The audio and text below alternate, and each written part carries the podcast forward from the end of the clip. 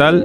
Bienvenido al quinto episodio del podcast de Trucha, un espacio donde personas, pensamientos y recursos convergen con la misión de difundir y cultivar la práctica de la meditación y otras herramientas para una vida presente con menos estrés y más conciencia. El día de hoy vamos a hablar de un tema lamentablemente que cada vez se vuelve más relevante, eh, que creo que está, si no es que ya es una, un problema de salud pública, y es la ansiedad. El día de hoy para hablar de este tema de gran relevancia eh, tenemos a la psicóloga Loreta Bravo, quien es nacida en la ciudad de Tijuana, es licenciada en psicología con especialidad en educación de la Universidad de Monterrey, tiene una maestría en psicoterapia infantil del Centro de Investigación en psicoterapia gestal y además también cuenta con una maestría en psicoterapia gestal por íntegro, que es el Instituto en Terapia Gestal de la región Occidente. Cabe mencionar que también Loreta en los últimos años ha trabajado aquí en la ciudad de Tijuana y Rosarito con pacientes de diversas enfermedades como cáncer, esclerosis múltiple, ansiedad, depresión, así como también, como les mencionaba, pues pacientes que están en dolor crónico constante. Y una de las razones principales por las cuales eh, le pedí a Loreta que, que, acudiera a este espacio y que nos viniera a hablar un poquito de la ansiedad es porque Loreta también trabaja a la par con sus pacientes en las áreas de la meditación, el yoga, el Reiki y la medicina energética, combinando esto con la terapia psicológica para pues, buscar que los pacientes integren los aspectos físico, emocional, mental y espiritual en su vida. Y pues antes de comenzar, Loreta, muchísimas gracias por, por abrir espacio en tu agenda, por estar aquí presente y pues bienvenida. Muchas gracias, gracias por la invitación. ¿Cómo estás? Muy bien, un placer estar aquí compartiendo Súper. Pues como les decía, el día de hoy pues vamos a hablar lamentablemente de un tema que es más popular, que cada vez, perdón, se vuelve más popular y es la ansiedad. Eh, leía que en los últimos cinco años en México se ha incrementado el 75% de la ansiedad. O sea, es, es extremadamente lo, lo, mucho que está creciendo este trastorno mental. Y la otra parte triste de esto es que cada vez más jóvenes o cada vez más chicos lo están experimentando, lo están padeciendo. Eh, Loreta, en tu caso, ¿para ti qué es la ansiedad? O sea, ¿cómo pudiéramos definir para empezar qué es la ansiedad? Bueno, la ansiedad es de alguna manera generada por el miedo, ¿verdad? Entonces, de repente tenemos ciertos miedos o angustias de situaciones que no es... El miedo es un, una reacción fisiológica natural, pero ya cuando el miedo es exacerbado, cuando ya está el pensamiento como más tiempo en el miedo, entonces generamos ansiedad, ¿verdad? Y esta ansiedad es eh, provocada pues de alguna manera mental, pero también se manifiesta en lo físico. claro. A mí, una, a mí una de las analogías o como me gusta resumirlo es que básicamente la ansiedad es porque pasamos mucho tiempo en el futuro. Es decir, que estamos planeando o estamos previendo o estamos tratando de evitar escenarios o planear escenarios pues que nos, que nos pudieran eh, poner en algún peligro, que nuestra mente los, los representa o los integra ¿no? como, como un posible riesgo. Uno de los trastornos principales de, los que tratas a tus pacientes es la ansiedad, me comentabas. ¿no? Sí, últimamente, como dices tú, pues se ha incrementado ¿no? la ansiedad en, en México y en el mundo en general, ¿no? Por por el estrés que se está viviendo ahora, el estrés malo, digámoslo así, ¿no? Entonces, eh, muchas personas pues tenemos cierto tipo de patrones mentales que nos afectan y que hacen que, que como estos patrones mentales son de alguna manera tóxicos, por así decirlo, y no hemos trabajado la parte pues de cómo cómo darle un sentido diferente o cómo aprender a percibir las cosas de manera distinta, nos llevan a un lugar pues de mayor estrés. Y luego el cuerpo es, empieza a manifestar esto, ¿no? Y nos empezamos a asustar porque de repente ya estamos con taquicardias y creemos, algunas personas creen que les está dando un ataque al corazón o cosas por el estilo, ¿no? Sí. Entonces sí se, sí se ha vuelto un problema pues realmente difícil y estamos hablando en ansiedades de niños chicos, pueden ser cuatro o cinco años hasta adultos mayores. Sí, está, sí está un poquito de miedo las, las estadísticas y la tendencia. Como y me encantó ahorita como mencionaste, ¿no? El estrés, el estrés malo.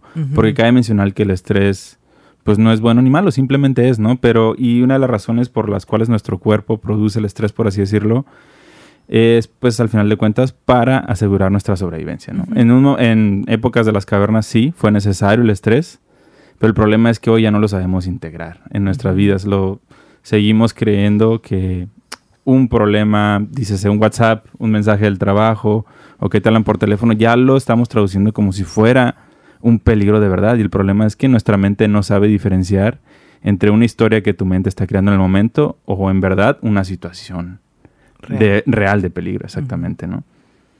Así es. Aunque, bueno, ah, se habla de estrés bueno y estrés malo, ¿no? Necesitas como cierto nivel para moverte, ¿no? Para salir adelante, para prender tu alarma, tu alerta.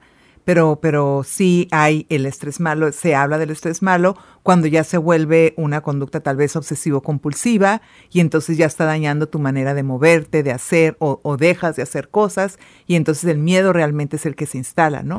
La respuesta de miedo es, es una de las respuestas que está instalada por así decirlo, es una respuesta fisiológica natural, ¿verdad? Pero cuando ya le metemos pensamiento y ya le, le damos, por así decirlo, rienda suelta, es cuando ya se vuelve algo tóxico, dañino para nuestro cuerpo, eh, sensaciones, emociones, y entonces vamos a, lugares difíciles. Sí, y más que nada porque uno, como dices, comienza a operar y a funcionar a partir del miedo. O sea, todo lo que uno hace, porque yo ahorita ya aprendí a medio regularla gracias a la meditación y, es algo que también me sorprendió que en verdad hay mucha falta de educación en esas áreas porque muy pocas personas que en verdad padecen de alguna ansiedad o alguna depresión lo asocian con en verdad un problema mental. Creen que es más un problema de su carácter o creen que es un problema de, de su personalidad y eso también les impide el extender la mano a buscar ayuda, ¿no? Ya sea terapia o cualquier tipo cualquier tipo de técnicas o herramientas que te puedan ayudar a regular este tipo de, trastornos, ¿no?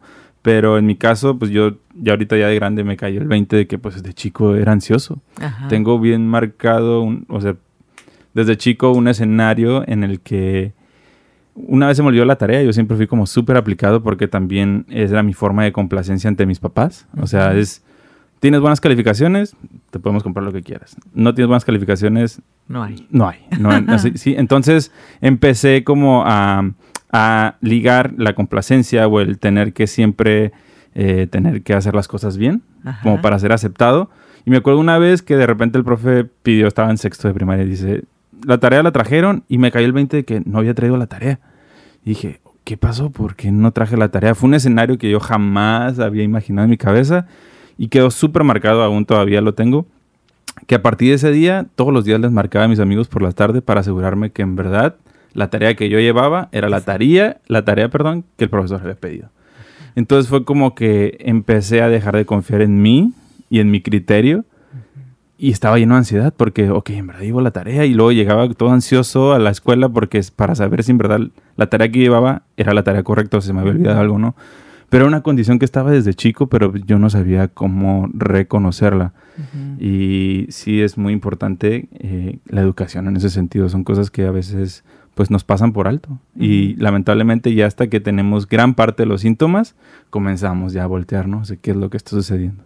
Sí, ahí realmente fue como el miedo, ¿no? A, Así es. a no cumplir. Si te das cuenta y otra vez vemos ansiedad, es miedo, ¿no? A qué va a pasar otra vez si, si lo hago mal y como dices, empiezas a desconfiar y empieza a haber síntomas y empiezas, ¿no? Así como a, ya estar un poquito más, pues ansioso, ahora sí, literalmente, ¿no? En cuanto a, a, las formas, ¿no? En cuanto al cumplir, qué voy a hacer, qué va a pasar, sí, Sí, y qué, qué, van a pensar de mí, ¿no? eso sería como una tipo fobia social, podríamos decirle, un trastorno. Sí, dentro de la, pues dentro de la ansiedad hay categorías, ¿no? Hay como la parte primera que es la ansiedad generalizada, ¿verdad? Cuando hay estas preocupaciones que tenemos, persistentes y excesivas, difíciles de controlar. Eso es el 5%, ¿verdad? Después hay el trastorno obsesivo compulsivo, ¿no? Donde ya hay estas amenaza tu seguridad. ¿no? Entonces dices, hay gente que me dice, es que ya me salí de mi casa, cerré todo, prendo el carro, vuelvo a abrir las tres chapas para ver si se apagué la llave del gas.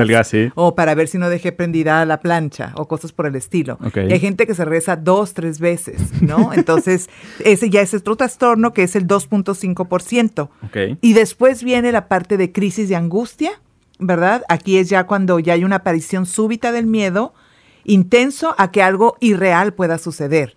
Que eso le está pasando ahorita a mucha gente. De repente es como, ¡ah! llega esta sensación súbita y pierden el control y eso ya es del 1 al 3.5% de la población.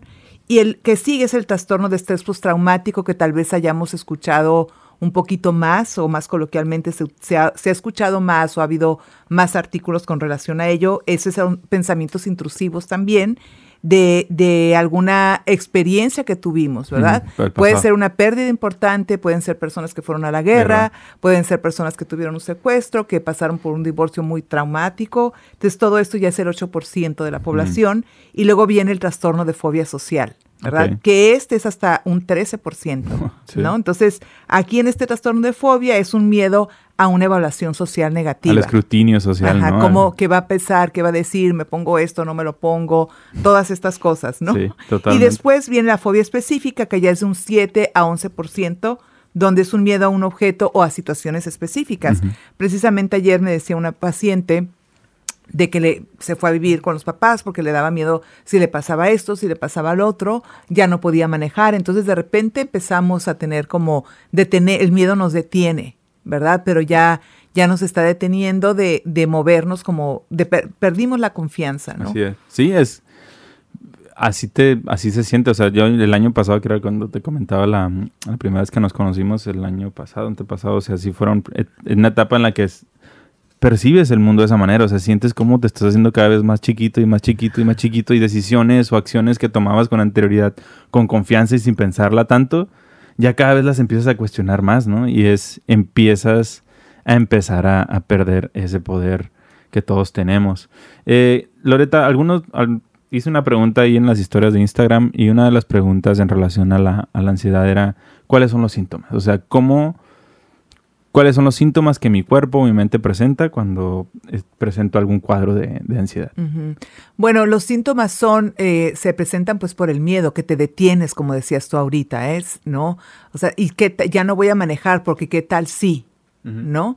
Entonces estamos como previendo en nuestra mente pero ya se, se vuelve como una prevención obsesiva, ¿no? Y si me da, y si esto, y si aquello, entonces dejas de funcionar porque en tu mente se está diciendo no vas a ser capaz, perdiste la confianza, ¿no? Sí, te va a pasar esto. En sí, todos entonces, los escenarios. Esa es una, y, y luego hay muchos síntomas, pues físicos, que puede ser las palpitaciones, ¿verdad? Que sientes taquicardia, que sientes tu corazón distinto, eh, pueden ser sudoraciones, ¿no? como en esta fobia social. Estás ante un grupo y de repente, no porque vayas a hablar en grupo, puede ser un grupo de amigos, pero tú te sientes distinto, algo empieza a pasar contigo. ¿verdad? Entonces, donde te sientes no aceptado, donde te sientes juzgado, y cuando ya esto empieza a ser pues muy recurrente, ya es, se vuelve pues un problema, ¿no? Y pues hay muchos síntomas, gente tiene dolores de cabeza, ¿no? Que antes no se presentaban, el cuerpo puede doler. Tensión muscular, ¿no? Tensión muscular, exactamente. Se puede presentar también a través de eh, como algunos tipos de salpullido en la piel, mm. ¿no?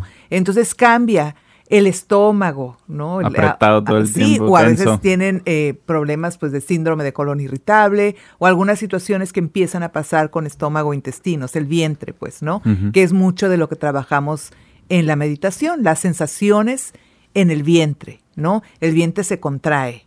Y el vientre, los intestinos le llamamos el segundo cerebro, porque aquí hay sustancias que están también en el cerebro y entonces ahí sentimos el miedo. Entonces de repente se nos va el hambre, esa es otra, o comemos compulsivamente, ¿no? Por ansiedad. Entonces, o, se te quita o te da de o más, O, estás comiendo por, por ansiedad. También el sueño se ve afectado. Claro, sí, el sueño es otro de los mayores también, este, eh, situaciones que se presentan. Hay gente que puede dormir, pero dice, me, me, despierto puntual a las 2 de la mañana y olvídate, ¿no? Ya no puedo conciliar el sueño. Sí, e, es, es que es muy, muy importante ir reconocer porque la mente pues es nuestra mejor amiga y nuestro peor enemigo. Y en esas ocasiones cuando te estás despertando en la madrugada es preguntarte, o sea, ¿está siendo mi amigo o mi enemigo? mi cerebro, ¿no? Es, si te estás levantando a las 2 de la mañana para asegurarte que todo esté en su lugar para que todo salga bien el día de mañana, pues estás siendo tu enemigo, ¿no? Ese se supone que ese tiempo de, sueño es para recargarte y es un tiempo para, para, restaurarte y comenzar el día de nuevo. Sí, y no de repente, de repente no tienes claro, o sea, te despiertas y como dices tú, si esto, si aquello, si mañana, pero a veces ya hay un cúmulo de emociones que no se trabajaron, de situaciones que fueron quedando inconclusas y llega un momento en que el cuerpo pues ya ya te habla. Sí, ya se siente pesado nada más. Sí, entonces de repente me despierto y no sé por qué, o no puedo conciliar el sueño, y aparentemente de momento yo no tengo ninguna preocupación, ninguna situación a resolver, ningún problema. Pero resulta que el año pasado, cuando falleció mi mamá, cuando me separé, cuando esto, no hice un trabajo emocional, no lo digerí, por así decirlo, solo lo viví porque sucedió, pero no fui contactando con cómo estoy, cómo me siento con esta situación adversa que estoy viviendo, ¿verdad? Y probablemente seguí en el piloto automático y pude ser funcional, pero el cuerpo, al cerebro no se le engaña, pues, Sí, sí, sí, es que todo, todo, no quiero decir que se regresa, ¿no? Pero en verdad es no podemos estar constantemente guardando cosas abajo de la alfombra como si nada sucediera. Porque todo eso va a salir, como dices, o sea, todas las cosas que están pendientes por trabajar es lo que está constantemente saliendo de tu mente. Claro. Eh, y, ahorita que mencionas la, eh, otra de las razones por las, cuales me, interesó hacer este, este tema o este podcast sobre la ansiedad es por la meditación, porque la meditación es, un, es una súper herramienta para contrarrestar los síntomas y ayudarnos a regular la, la ansiedad, ¿no? Hay muchos estudios científicos que avalan y que nos dicen específicamente de la meditación mindfulness, ¿no? Así es. Que nos ayuda a contrarrestar el, pues, los síntomas de la, de la ansiedad al cabo de seis u ocho semanas. Eh, ¿Nos puedes explicar un poquito cómo la meditación nos ayuda a, contra la ansiedad? Sí, ahorita, bueno, la meditación, para que sepamos todos, pues digo, tenemos una idea, ¿verdad? De que de que es aquietar la mente, que es, eso sí es, pero tenemos las ideas erróneas también como poner la mente en blanco, que no lo es, ¿verdad? No vamos, no es la idea, ni es tampoco la idea irnos a otros espacios, ¿no? Sino estar aquí y ahora presentes, al menos en la meditación mindfulness, el, que es la atención plena, es lo que estamos buscando, estar aquí y ahora, en este momento, ¿verdad? Con la parte de compasión y empatía hacia nosotros mismos y hacia otros saber cómo estoy y cómo me siento cuando tú me compartes tu sentir. Yo estoy, yo estoy de alguna manera para ti, acompañándote, abrazándote en ese sentir, pero por otro lado también estoy sintiendo cómo me siento yo cuando tú me compartes esto, ¿no? Entonces, dentro de la, de la meditación mindfulness es hacer esta introspección, ¿verdad? De, poder observarme sin juicio, ¿no? Que esa es una parte muy, muy valiosa dentro de la meditación mindfulness. Em, es poner atención a la respiración, ¿verdad? De manera consciente, de manera bondadosa. Y en esto sabemos, hay estudios, por ejemplo, Richard Davidson hizo un estudio con niños en el 2004, donde ya se vio que un minuto de meditación diario se midió con estos electrodos que pongan en el cerebro, tiene un impacto a nivel cerebral hay cambios. Un minuto al día que tú te propusieras hacerlo en conciencia, va a haber cambios cerebrales. Imagínate que le dedicáramos cinco, siete, ¿verdad? Para empezar. Entonces, se habla de que a través de los eh, programas que hay de ocho semanas, por ejemplo, en Mindfulness, atención plena, ayuda a crear un patrón. Pero para que este patrón se establezca y se convierta en un hábito, necesitamos realmente un año. Entonces, personas que tomas, eh, generalmente las personas que toman algún taller de mindfulness no lo terminan, terminan como el 30%, las ocho semanas. ¿A qué, ¿A qué, se deberá esto? A que empezamos a abrir a situaciones, nos empezamos a dar cuenta, ¿no? Y de repente es como, mm, no, mejor me quedo como estoy. Es que, pues, Inconscientemente, de alguna manera, es como, hay que hacer un pequeño esfuerzo para ese cambio que quieres generar en ti. Es que es incómodo, ¿no, Loreta? Es que al final de cuentas, pues estás mirando cosas que ya tienes mucho tiempo sin mirar. La otra vez escuchaba un podcast que uh, Louis House se, llama y hablando de la meditación y él, su invitado hablaba, se refería a la meditación. Me dio, risa porque lo, la analogía que utilizaba era como ir al baño, pero para tus emociones o, tus pensamientos, ¿no? Entonces, si es, imagínate, si tienes años sin ir al baño mentalmente, pues obviamente las primeras veces te va a ser incómodo, ¿no? Hasta te va a doler, te, o sea, te va a ser incómodo. O sea, ¿por qué? Porque no estás habituado a parar un momento y a observarte y a, preguntarte cómo te sientes, qué se siente ser yo en este momento. Y la meditación en ese sentido contra la ansiedad, pues es buenísima porque primero que nada te ayuda a generar una conexión con tu cuerpo y a través de esa conexión con tu cuerpo, pues vas a poder accesar al presente, ¿no? Porque nuestro cuerpo, pues no es algo intangible, no es algo efímero, es algo real, es materia, es algo que te conecta directamente al presente. Y conforme vas acostumbrándote a dejar conectar con el presente, pues todos estos pensamientos vas a poder observarlos. Y ese es el poder, en verdad. Que el poder está en el reconocer. Porque si no puedes reconocer cómo vas a regular estas emociones. Exacto, sí. Entonces, para regular también necesitas ver la conexión mente-cuerpo, ¿verdad? ¿Dónde está la emoción? O sea, ¿cómo me siento cuando me siento avergonzada? ¿Dónde, dónde lo siento? ¿En qué parte de mi cuerpo? ¿Es todo mi cuerpo? ¿Es mi corazón que se agita? ¿Es mi vientre que siento que se hace nudos, ¿no? ¿O es mi cabeza que siento que va a estallar? ¿no? ¿Y cuál es la emoción? Podría ser, ok, la emoción me doy cuenta que es vergüenza, observo en qué parte de mi cuerpo está. Entonces ya ese es un darte cuenta, ya ese es un avance y ya ese es un salir del piloto automático en el que vivimos, ¿verdad? Porque a veces hay personas que dicen, es que esto no es para mí este es el mejor regalo que te puedes dar, claro que es para ti, es para todos, pero es tener esa compasión de voltearte a ver y no juzgarte de y de decir, es que estoy teniendo tristeza, estoy contactando con ella. Pues qué padre que en este momento pases por ello, lo trabajes a través a lo mejor ya de algo terapéutico, donde puedas darte cuenta y puedas transformar esa emoción. Así es. Y en un futuro, cuando vuelvas a conectar con situaciones de tristeza, ya tienes herramientas ahí a tu favor guardadas, ya están en, tus nuevas vías neuronales que, que, creaste para entonces recurrir a ellas de una manera más sabia cuando se presenten situaciones adversas o emociones difíciles que se van a presentar toda la vida. Así es. No, y sí es cierto, porque una vez que tienes la seguridad de que puedes siempre regresar a tu centro, o sea, lo demás, lo demás es temporal. Y eso es algo que también te, pues, a través de la meditación puedes ir observando y entendiendo eso. O sea, todo es transitorio. O sea, como tú te sientas en este segundo, no significa que así te vas a sentir el resto de tu vida. Cualquier emoción es transitoria y es temporal.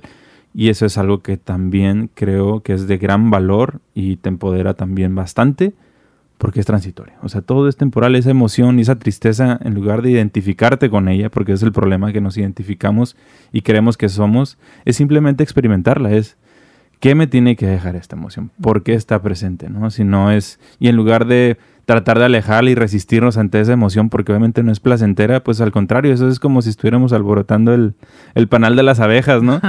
Eh, al contrario, esas, esas emociones lo único que estamos haciendo es hacerlas más fuertes porque le estamos dando nuestra atención y atención es energía. Donde, donde dirijamos nuestra atención es energía, que estamos, que estamos dirigiendo, ¿no? Sí, y, y de alguna manera necesitamos más energía para tener en control que esto no aparezca, que no se presente, ¿verdad? Entonces, por eso después se presenta la ansiedad, porque estás queriendo detener algo que está ahí, ¿verdad? Que está ahí, como dices tú, debajo de la alfombra, pero si no lo trabajaste, perdón, cada vez se va haciendo más grande. Y entonces es una sombra, una nube gris que empieza a crecer y al rato no puedes con ella, ¿no? Entonces ahí es donde tenemos que poner atención y, tener cuidado y ser bondadosos y voltear a ver y como decías tú, se presenta la tristeza, cualquier emoción que llegó en algún momento, en alguna conversación, con algún pensamiento y abrazamos esto, ¿no? Abrazamos esta emoción, este sentimiento, la aceptamos, investigamos de dónde viene, por qué es que este mes he estado a lo mejor más más triste realmente, como que estoy tocando más esa emoción. Entonces, como decías tú, no identificarnos con ella, es algo que es transitorio, pero puedo aprender a observarlo desde un corazón más compasivo y abierto y ver de dónde viene, investigar y entonces con esta no identificación puedo transformar la emoción de tristeza, de enojo, de miedo, de vergüenza, cualquiera que llegue. Sí, sí y yo creo que una, mm, algo importante aquí cuando estás experimentando estas emociones o estos pensamientos nocivos, negativos o como queramos llamarles, pues no es cuestionarte por qué me siento, o sea, ¿Por qué, no? ¿Por qué? ¿Por qué yo? ¿Por qué me siento así todo el tiempo? Si no es para qué te sientes así. O sea, ¿qué te tiene que enseñar esa emoción? O sea, ¿Qué vino a mostrar? Es, que vino a mostrarme esta emoción. Si está presente es por algo. O sea, nada de lo que sientes es casualidad. Todo lo que tú sientes y piensas tiene una razón de ser. Pero lo importante aquí es que no nos identifiquemos y no tratemos de apegarnos ni aferrarnos a esas emociones y simplemente ser con ellas. Porque esa es la clave, tenemos que ser. ¿no? Eh, se dice que somos seres humanos, pero ¿cuándo te das el tiempo de ser? Todo el tiempo estamos ocupados y como dices, con el piloto automático, todos los días hay cosas que hacer. Y, y cuando te das el tiempo de pausar un minuto y observarte cómo te sientes. Y el problema es que constantemente estamos en esta carrera de haciendo, haciendo, haciendo, haciendo y se van acumulando muchas cosas y ya llega un punto en que ya no puedes con esa carga emocional, ¿no? Ya hasta llega un punto en que ya tu cuerpo ya está dando indicios de que eh, algo está pasando. O sea, por algo me estoy acelerando, por algo están saliendo granitos, ¿no? O sea, son, son señales, son focos rojos y eso es la importancia de la meditación, al menos creo yo, que te conecta. Te claro. contigo. Ahorita que mencionas eso, había una doctora, Candice Pert se llama, que tiene un libro, un libro que se llama Las moléculas de la emoción. Ella era psiconeuroinmunóloga. Ok. Entonces, ese libro es muy interesante, es como una novela de, de cómo hizo ella toda esta investigación y por ser mujer, todas las trabas que se le pusieron, obstáculos entre otros doctores o medios en Estados Unidos para para comprobar esta parte, ¿no? De cómo hay estas sustancias, neuropéptidos en nuestro vientre, en nuestro intestino. Entonces, por eso digo, yo siento algo, inmediatamente doy una interpretación súper rápida, ¿verdad? Entonces, ella habla de esta parte que dices tú, ¿no? Cómo, cómo podemos eh, nutrir de alguna manera o de manera distinta nuestras emociones o trabajar de una manera distinta nuestras emociones. ¿no? Entonces, muy interesante ese libro y, y ella también habla mucho de cómo ahora con esto de la ley de la atracción, mm. eh, de repente nos podemos sentir culpables porque entonces yo creé este cáncer en mi vida, yo creé tal, ¿no? Entonces, ¿en qué te ayuda? Dice ella. ¿Cómo sabemos? Hay personas, habla ella de, de mm, un grupo de, de, mujeres que trabajaban en la agricultura y todas tuvieron cáncer de mama. ¿No? Entonces era por los, por los pesticidas, herbicidas y todos estos químicos que usaban que dañaron su salud. Mm. Y dicen, no necesariamente porque eran mujeres que no trabajaron a su mamá emocionalmente, ¿no? Porque esa podrías, podría verse como el origen.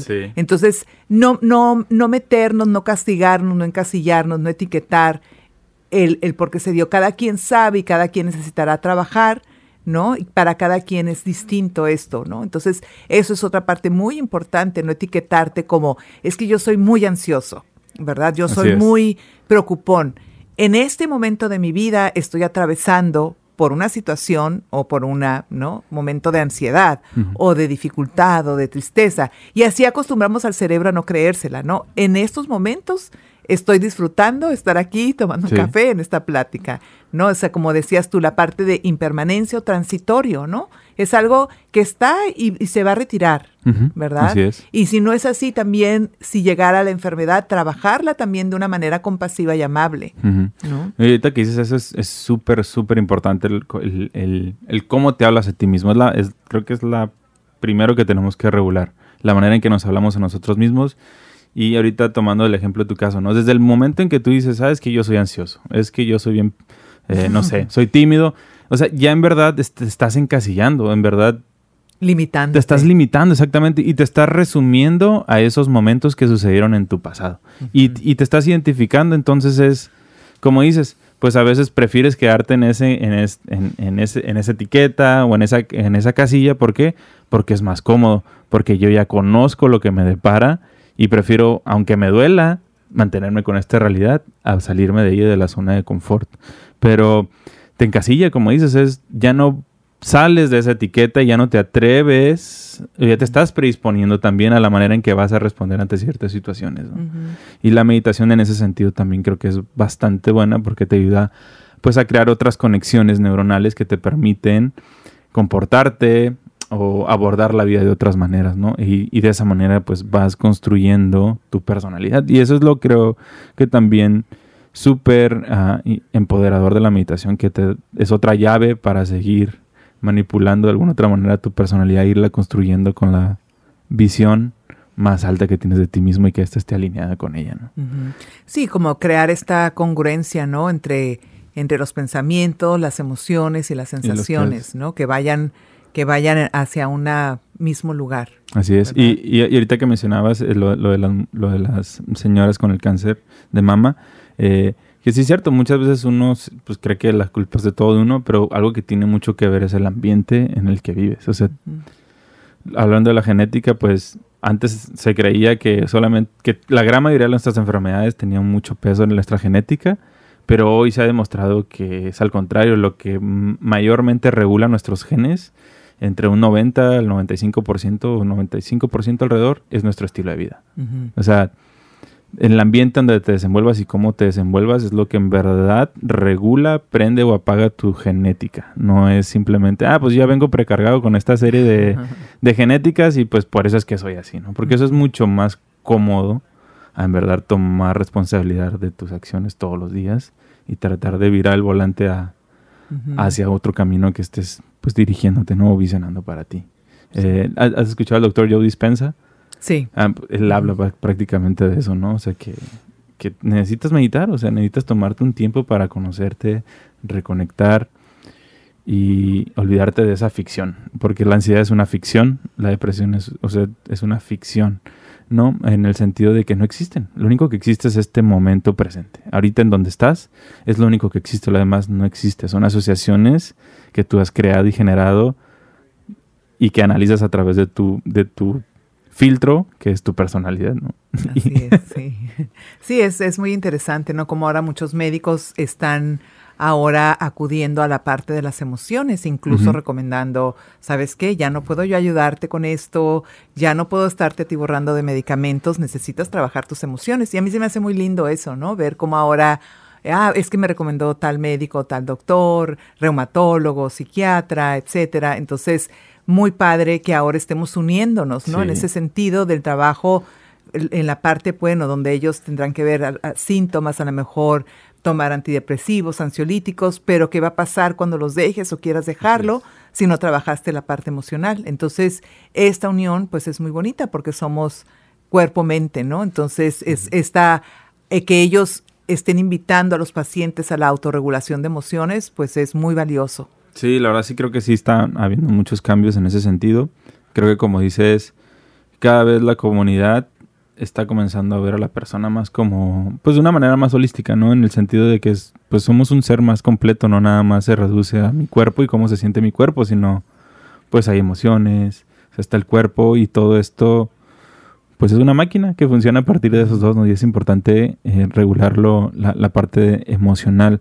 Como dices, ya Gabriela mencionaba en el podcast tercero que ya hay, muchos países ya están prescribiendo mindfulness, o sea, no nada más la medicina, pero es tu medicina y tengas sus ocho semanas de mindfulness. Exacto. porque sí. es... Sí, en muchos hospitales está, está este programa, ¿no? Desde hace 35 a 30 años más o menos en Estados Unidos, con John Kabat-Zinn, que introdujo este programa y pues se ha quedado instalado, sobre todo empezó con pacientes de problemas de presión arterial, alta, personas que habían tenido este, eventos cerebrovasculares, cardiovasculares, y ha sido un programa pues muy innovador, ¿no? Sí, sí, ocho semanas es lo que ahorita están recomendando en muchos, en muchos lugares, y la verdad pues es muy emocionante como dices porque creo que sí estamos en una transición y cada vez las personas y cada vez el medio está más abierto a echarle un vistazo a este tipo de técnicas y herramientas, ¿no? Que como dices, eh, lamentablemente por muchos juicios que uno se hace o porque las cosas que uno ha escuchado, ya uno genera muchas preconcepciones, ah, específicamente hablando de la, del tema de la meditación. Ya uno la asocia con muchas cosas que tal vez sí existan en, el mundo de la meditación, pero no es necesariamente eso. Eh, de lo que estamos tú y yo hablando aquí hoy es, pues es una técnica, ¿no? Secularizada, no hay un contexto religioso, que sí emana de ello y es muchísimo, muy importante si quieres echarte un clavado en ello, pero la mindfulness creo que viene con cada vez con más fuerza y me da mucho gusto. O sea, ver que cada vez hay más presencia y se habla más de ello en escuelas, en hospitales y en, el trabajo. Entonces creo que estamos yendo en la dirección correcta. No sé si en la velocidad adecuada, pero creo que sí, la, la conciencia colectiva poco a poco siento que está cambiando. Sí, estamos adentrándonos a ese mundo, ¿no? Creando conciencia, ¿no? Como dices tú, ya sea en hospitales, en escuelas, colegios, en, el, ¿no? en la parte de la consulta también psicológica, en la meditación. Sí, poco a poco y, cada vez yo creo que somos más los que estamos sumándonos y queriendo probar esto, ¿no? Sí, no, la verdad es que es súper de valor. Eh, Loreta, en lo que, tomando la, lista de preguntas que, me dejaron ahí los chicos en, en, Instagram, me decía una persona, ¿cómo puedo yo ayudar a alguien si tiene ansiedad? O sea, ¿qué le puedo decir? O sea, ¿de qué manera puedo brindarle mi apoyo a esa persona? Si sé que sufre de ansiedad o, padece de ansiedad, mejor dicho. Bueno, ahí es, pues es un tema no difícil, ¿no? Pero tiene uno que estarlo, hacerlo con pinzas, ¿verdad? Desde que, sobre todo que la persona esté abierta o receptiva, ¿verdad? A, a recibir la ayuda. Tú puedes ofrecer, pero de que de eso a que la persona asista, por ejemplo, a un taller o a una terapia, pues eso ya tiene que haber ese deseo de cambio de la persona, esa iniciativa, ¿verdad? En algunas ocasiones, en otras ocasiones hay personas que a lo mejor ya está la ansiedad con depresión y hay que llevarla si lo permiten también, porque ya no tienen la fuerza, pues, digamos, por, de alguna manera se instalaron, por así decirlo, en la depresión, ya no tienen la fuerza para salir o el deseo de, ¿no? Entonces hay personas que sí son llevadas y ya después toman ellos la iniciativa de, de continuar, ¿no? Pero no siempre, no siempre son aceptados los consejos, ¿verdad? pero, pero pues generalmente decimos, pues ve con el doctor, ve con el psicólogo, ve si te puede ayudar, ¿no? Entonces yo, yo, yo pienso que sí es, sobre todo primero que nada, sería una escucha empática con estas personas, ¿no? Y desde ahí ya es más posible poderlos ayudar. Ya el, ya el escuchar de una manera empática, el estar ahí con todos nuestros sentidos, escuchando a esta persona, ya puede ser de alguna manera un alivio no en ese momento, pero sí sería importante que siguieran un tratamiento para su cambio. Sí, que no se Porque ya es un patrón establecido en ellos probablemente y solos, como, como ya hay ciertos patrones de, pensamiento catastróficos, es difícil salir de ellos y es importante buscar una ayuda pues más objetiva. Sí, y, eso que dices es muy, muy, muy importante y quiero ser muy puntual en eso, ¿no? O sea, para que si eres una persona que padece ansiedad o que crees que padece ansiedad, eso es, ¿no? Es ya hay unos patrones de comportamientos en tu cerebro instalados. Es como si ya hay un software que está instalado en, tu, en tu cerebro y por eso aunque muchas veces no quieras actuar o pensar de ciertas maneras, lo vas a hacer. O sea, es, tienes que verlo como un hábito. O sea, es un hábito que ya está instalado en ti y necesitas la ayuda para poco a poco reprogramar o desprogramar o quitar ese programa que poco a poco dejaste que se fuera instalando y ver cómo lo reemplazo, ¿no? Cómo lo, lo modifico, pero creo que una manera amigable de verlo es eso. Es simplemente un mal hábito que se ha instalado en nuestro, en nuestro, en nuestra mente, ¿no? O en nuestra forma de percibir y abordar la vida. Y que eso también nos predispone a, actuar de cierta manera. Sí, entonces ya, ya como dices, hay que reemplazarlo. Hay que meter información diferente y estar en esta presencia para darme cuenta cuándo, porque la, la mente, el cerebro busca ahorrar, ¿no? Energía. Entonces se va a ir al hábito antiguo ¿verdad? Entonces si no estás en esta atención plena y vas a volver a caer y de repente cuando ya estás buscando este tipo de meditación, de estar en atención plena, te das cuenta que estás cayendo al menos. Antes no te dabas cuenta y caías de manera automática ahora dices, a ver, otra vez estoy teniendo esos pensamientos que no me, no me ayudaban, no me hacían llegar a ningún buen sí, lugar. no son productivos en lo absoluto. Exacto, entonces ya puedes meter como el freno y decir, aquí me doy la vuelta y tengo este otro recurso. Así es. ¿Verdad? Sí, y ahorita, ahorita lo que, lo que quería complementar con lo que, con lo que mencionabas. De hecho, yo creo que se me fue el rollo. creo que se me fue el rollo. Pero era relacionado a lo de la ansiedad. Ya me acuerdo. Que la ansiedad también es muy común que se presente si una persona tiene un cuadro severo de ansiedad. Lo más, las, las, estadísticas dicen que lo más seguro es que también presente un cuadro de depresión. Es muy común que ambos se presenten juntos, juntos ¿no? Sí. Juntos. Sí. Generalmente es así, hay ansiedad y hay depresión. Yo les digo que son como primas hermanas, ¿no? Van de la mano. Sí, Es, es, es, hay uno en conjunto con el otro. Y a lo mejor llegaste a un momento de, ansiedad por depresión, ¿verdad? Entonces, sí es importante pues trabajar ambas cosas. Sí.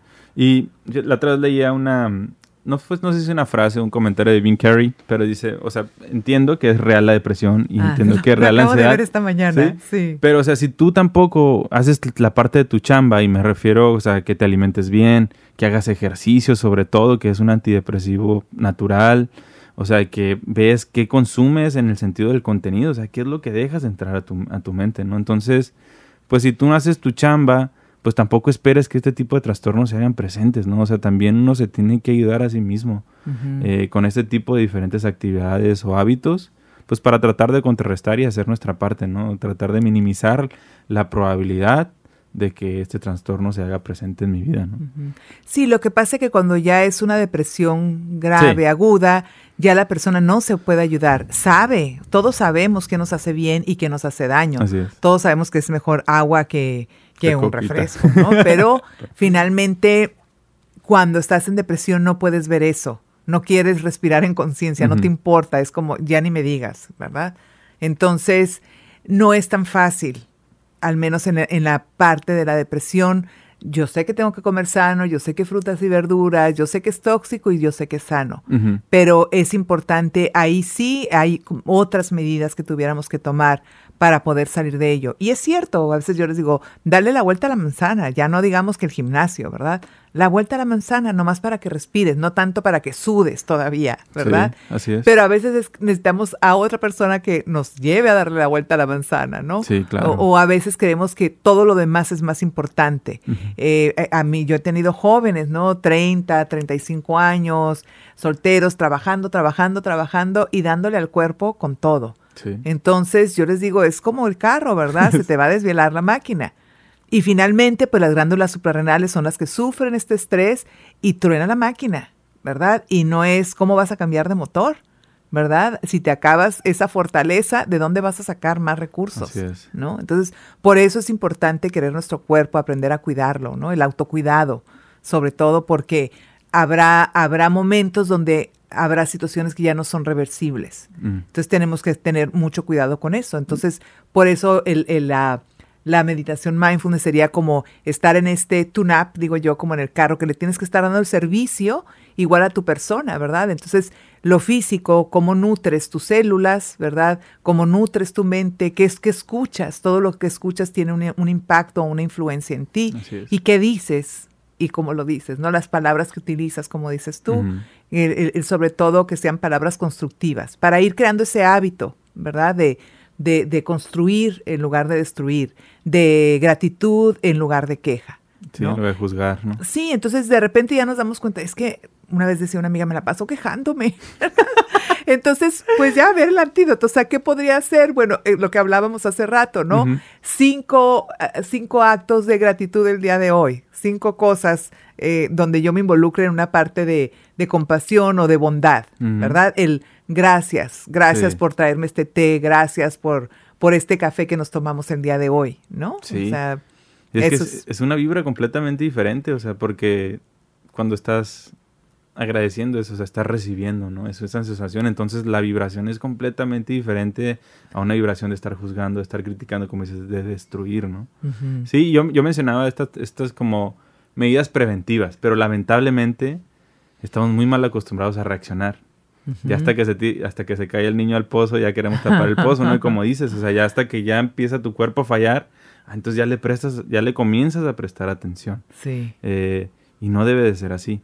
El cuerpo, como dices, es como un carro y necesita sus periodos de, sprint, obviamente, donde necesitas acelerarle porque la vida te lo está exigiendo, pero igual necesitas periodos de restauración y de descanso, como lo es el sueño, pero como lo es igual de importante, creo yo, la meditación. Es lo mismo, o sea, necesitas escucharte.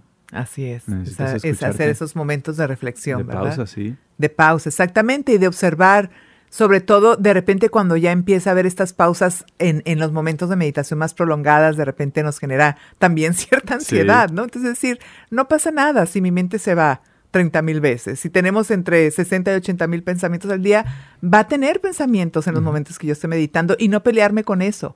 ¿verdad? Amablemente regreso al aquí y a la hora, así ¿no? Es. Y así en la vida cotidiana, ¿no? Se van a estar presentando situaciones, cosas y amablemente regreso y trato de solucionar esto. Sí. Lo que estoy viviendo, ¿no? De manera responsiva, no reaccionando Responsable, ante lo que, ajá, ante sí, lo que sí, te sucede, ¿no? Mencionabas, aplicas, o sea, cuando van tus pacientes suponiendo con algo de ansiedad, ya me acordé que iba a decir. Ahorita voy a complementar esto. Pero que al final de cuentas todo lo que estamos hablando tú y yo, ya sea depresión o ansiedad, en este caso, ambos padecimientos o ambos trastornos es por la ausencia del momento presente. Es decir, no estás presente, no estás viviendo la vida de verdad. O sea, si estás en la depresión es porque estás aferrándote a algo que sucedió en un pasado que ya no existe. O en este caso, la ansiedad, pues estás aferrado a un futuro que todavía no llega, ¿no? O que todavía no sucede. Y esa es la importancia de la meditación. O sea, ya nada más para cerrar este punto, pues que te, te entrena. Es una metodología que te muestra, para empezar, qué tan dormido estás. Y dos, te entrena a ser presente, ¿no? Y, y cualquiera de esas dos es un antídoto para la depresión o, o la ansiedad, ¿no? Sí, y aparte te ayuda a, de alguna manera, a generar pues más fortaleza en tu sistema inmunológico. ¿no? Y hay al que le llaman también el sistema inmunológico psicológico, ¿verdad? Entonces fortaleces los dos, ¿verdad? Fortaleces cuerpo, fortaleces mente. Sí. Entonces, sí, y, y- y es importante, como dices tú, la depresión no es solo quedarme en el pasado, puede ser también una, mm, una imagen de nosotros mismos devaluada. Entonces, no es tan sencillo como quedarme en el pasado. Hay, hay, situaciones muy difíciles, que hay personas que ya tienen muchos años viviendo de esa manera, con esos patrones, digamos, ya enraizados, y es suave y amablemente y compasivamente, poco a poco ir trabajando con ellos para ayudarnos a crear otra imagen de mí mismo, porque puede ser que ya tenga una imagen muy dañada, muy distorsionada, un concepto de mí muy dañado, ¿no? Entonces es poder ayudar a la persona a salir de ese espacio emocional, mental, mm. ¿verdad? Y en la ansiedad igual, no es que me aferre a algo necesariamente, pero sí es como el miedo a avanzar, ¿verdad? Entonces hay un miedo a, a, qué pasaría si esto, y si salgo y si me atropellan, o si manejo y no tengo el control, ¿verdad? Entonces eh, o, o, si ya voy caminando y alguien me da con el carro, entonces ya todo lo vemos en contra, ¿no? Sí, ya, ya uno genera mil escenarios. Sí, tenemos que tener cuidado con ello y sí, nos, nos ayuda definitivamente a autorregular la emoción, porque me puede estar dando un ataque de ansiedad y yo cuando ya aprendo a autorregular mis emociones puedo bajar del 10, por decirlo así, al 7 y continúo para que baje al 5. Y ya me doy cuenta a través de ciertas meditaciones específicas que yo puedo autorregular mi emoción. Que en este momento tal vez tú y yo estamos teniendo una conversación y tú me dices algo que a mí me detona y me, me enoja, ¿no? Entonces yo reacciono y me enojo, pero yo puedo darme cuenta del enojo y te puedo decir, ¿no? Tú quieres seguir esta conversación, pero ya no tengo esa disposición y no porque entrene mindfulness o atención plena voy a estar aquí. Te puedo decir, ¿sabes qué, Jesús? En este momento mis emociones no están en calma, ¿no? Entonces, ¿te parece que continuamos mañana? ¿No? Y yo a lo mejor me voy y a lo mejor traigo eso en mi mente que me hizo aparentemente daño, que me movió, ¿verdad? Y, y puedo estar rumiando un poquito en ello, pero tampoco es malo, es es natural que así sea, pero poco a poco voy a mi casa, respiro y empiezo a autorregular y a decir, a ver, ¿no? ¿Qué pasó? ¿Qué pasó? Otra vez la parte de la aceptación y la investigación. Tú solo fuiste un detonador que movió algo en mí, ¿verdad? Entonces, poco a poco ir bajando y entonces a mí es lo que yo he visto, que ya hay una autorregulación y que ya no me quedo atorada o estancada en el 10 de la emoción, del enojo. Puedo bajar a 8 y a lo mejor al día siguiente que te vuelva a ver, ya, ya, ya puedo decirte, me enojó esto o esto me hizo sentir de tal manera, ¿no? Y puede ser que tenga algo que ver contigo también, pero podemos llegar a un acuerdo, pues ya no, ya no es como ahí en seis meses nos vemos. Sí, pero es, y pasa, ¿no? Pero lo importante es como dices, es que tienes que encarar lo que sientes, porque si no, si no lo encaras y si en este caso, tomando tu ejemplo, pues es una emoción negativa. Y si no la encaras, la vas a guardar y, es, y esa emoción se va a convertir en un resentimiento, y ya cada vez se va volviendo más compleja esa relación y simplemente porque decidiste no voltear o encarar y afrontar la incomodidad del momento, ¿no? A, ver por qué me siento así y por qué Sí, te puedes voltear y no volverte a hablar, pero ¿a cuántas con cuántas personas lo voy a hacer? Entonces ya se convirtió en un hábito el no arreglar, ¿no? El no solucionar, el no darle una salida sana. Sí, y, uno ya va a empezar a proyectar, ¿no? El problema es las personas, ¿no? en verdad el problema es uno a veces. Es muy, muy sencillo proyectar hacia afuera. Eh, Loreta, entonces tú, la meditación es algo que sugieres con, con recurrencia en las terapias con tus pacientes. Es algo de lo que echas manos. Claro, sí, es una, para mí es una herramienta muy valiosa y este, y incluso en las terapias a veces hacemos algunas meditaciones de esto de autorregulación de emociones y bueno, ya específicamente también pues en grupo de meditación, ¿no? Estar trabajando y aprendiendo a poner nuestras emociones en calma. Qué padre. ¿Cómo has visto el, el, resultado de la aplicación de la, de la meditación en tus clientes? ¿Han respondido bien? Sí, a mí me encanta, por ejemplo, hace unos días te comentaba, me escribe una niña de 12 años, ¿no? Que ya tuvo un estrés, ahora sí, estrés traumático fuerte entonces ella desde el vientre hasta sus 12 años eh, era esta situación constante de ansiedad, ¿no? Cuando salía su mamá de la ciudad, la niña pues siempre se enfermaba aparentemente en la escuela, tenía, les hablaban a casa de pues vengan por la niña porque está mal del estómago, ¿no? Entonces era este miedo a la separación y le generaba miedo ahí si mi mamá esto y si mi mamá aquello o yo estoy sola, ¿no? Entonces trabajamos y y ella tiene algunas meditaciones mías, se le borran del teléfono y me escribe para pedírmelas. Entonces es, qué padre, ¿no? Que una niña diga, lo necesito, lo quiero y, me y me está funcionando. Y la primera vez que ella lo hace, abre sus ojitos y le digo, ¿cómo te sientes? Y me dice, maravillada, ¿no? Entonces dices, qué emoción, ¿verdad? Qué bonito que ella ya, ya no sienta ese nivel de ansiedad que estaba no en 10, sino en, en 12, por así decirlo, y que ella pueda aprender a autorregular, ¿no? En diferentes situaciones, momentos que se presente, porque no va a estar ausente la ansiedad, los detonantes que pudieran presentarse, pero que ya tiene este gran recurso, ¿no? Y que ella puede aprender a regular y a mediar con ello. Sí, y, eso que dices es, es, muy, muy, muy importante, ¿no? O sea, el hecho de que, de que uno medite o de que practiques meditación no significa que ya no hay estrés en tu vida, ya no hay ansiedad ni nada de ese tipo, ¿no? O sea, la vida continúa y todo va a seguir fluyendo normal, simplemente que ahora cuentas con más herramientas a la mano y conoces el poder que obtienes dentro de ti para poder regresar y que todas esas situaciones no te saquen de tu centro, ¿no? Exacto, sí, y, y, y creas esta pues otra herramienta de resiliencia, ¿no? De volverte más empático, de volverte, de poder eh, ante los obstáculos salir adelante. ¿no? Sí, no, es una súper, súper herramienta en ese sentido. Eh, la resiliencia sí es una de las cualidades creo que básicas para, para la felicidad. Creo que del, del, ser humano, ¿no? El poder seguir yendo hacia adelante, no importa de los retos o las situaciones que la vida me lance, sino el poder continuar, ¿no? El, o sea, el problema no es que te caigas, sino que te quedes ahí abajo. ¿no? El problema, o sea, ese es el problema. El problema no es caer, sino, que te caigas y te puedas recuperar o levantar lo más rápido posible y continuar hacia adelante. ¿no? Así es. Súper. Loreta, ¿dónde te puede, dónde te podemos encontrar? ¿En dónde, en dónde estás localizada? Estoy en Zona Río, estoy en, eh, se llama Mundo Pleno, es en edificio Torre Norte en la avenida Diego Rivera y ese, este edificio estamos en el consulto, en el piso 3, consultorio 2. Súper. Me mencionas que va a ser la próxima semana eh, la inauguración. Así es, tenemos la inauguración, habrá a las 6 de la tarde y a las 7 y media tenemos una meditación gratuita para quien guste acompañarnos, pues ahí vamos a estar. Súper, por ahí andaré yo también. en redes, ¿cómo te podemos encontrar? Me puedes encontrar como Loreta Bravo y en la página de Mindfulness y Felicidad. Súper pues ya escucharon, si necesitan terapia, si están buscando terapia, o si simplemente quieres explorar la meditación, el mindfulness, pues puedes ir aquí a Mundo Pleno con la psicóloga Loreta Bravo y pues que te des ahí una, un clavado, lo experimentes, si no es aquí con Loreta, pues también están aquí los eventos que yo estoy haciendo a través de Trucha, pero la intención y el motivo de esto, si me estás escuchando, es atrévete, o sea, atrévete, explora la meditación como una herramienta más, o sea, ya sea contra la ansiedad, es simplemente es una herramienta más para poder lidiar con las, con las cotidianidades de la vida, ¿no? Con, las cosas mundanas. Y pues algo que más que, quisieras agregar, Loreta.